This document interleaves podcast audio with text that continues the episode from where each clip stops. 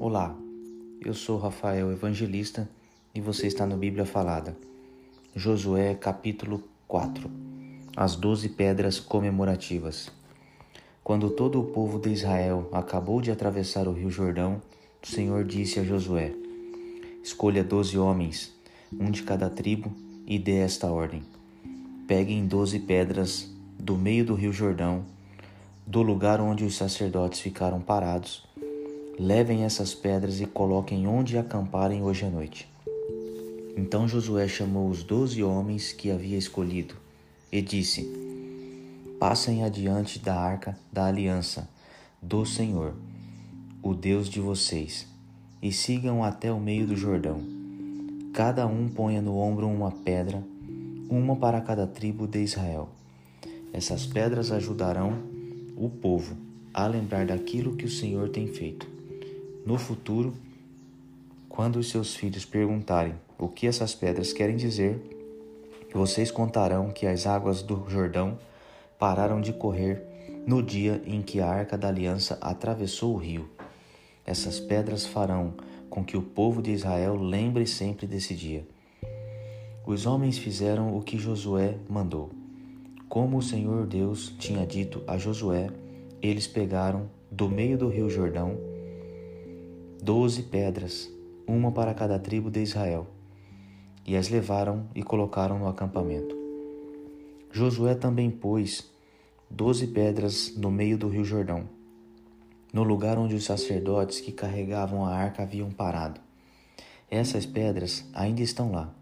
Os sacerdotes ficaram parados no meio do Jordão até que foi feito tudo o que o Senhor, por meio de Moisés, havia mandado Josué falar ao povo. Então o povo se apressou e atravessou o rio.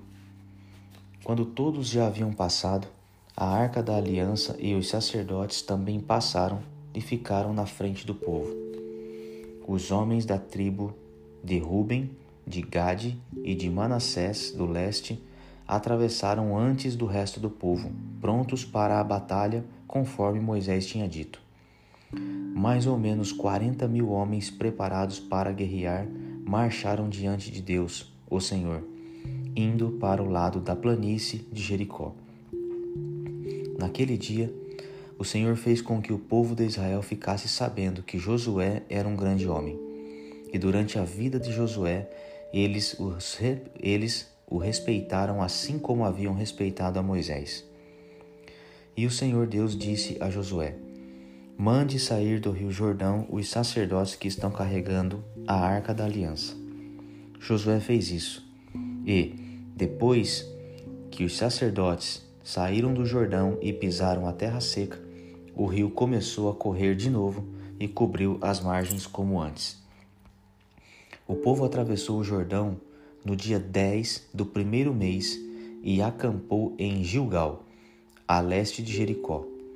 Ali Josué fez um monumento com as doze pedras que havia tirado do Jordão, e disse ao povo de Israel: Quando no futuro os filhos perguntarem aos pais o que estas pedras querem dizer, vocês explicarão que o povo de Israel atravessou o rio Jordão em terra seca. O Senhor Deus de vocês secou o Jordão para vocês atravessarem, assim como secou o Mar Vermelho para nós passarmos. Por causa disso, todos os povos da terra vão conhecer o poder do Senhor, o Deus de vocês, e vocês o respeitarão para sempre.